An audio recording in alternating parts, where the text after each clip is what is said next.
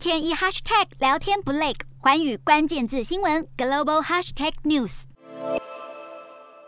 为了纪念二月十二号联邦节，日前缅甸军政府发布了特赦令。军方领导人敏昂莱表示，根据特赦令，将会有八百一十四名囚犯获得释放。而去年的联邦节，缅甸军政府是释放了大约两万三千名的囚犯。当时人权团体就担忧，此举的目的是为了反对军政府的人腾出监狱空间，并在社区中造成混乱。而这次特赦，缅甸军政府发言人。就表示，释放的人主要来自商业中心仰光的监狱，而曾经是翁山苏姬顾问的澳洲学者杜内尔是否也会在这一波获释的名单中，也让外界格外的关注。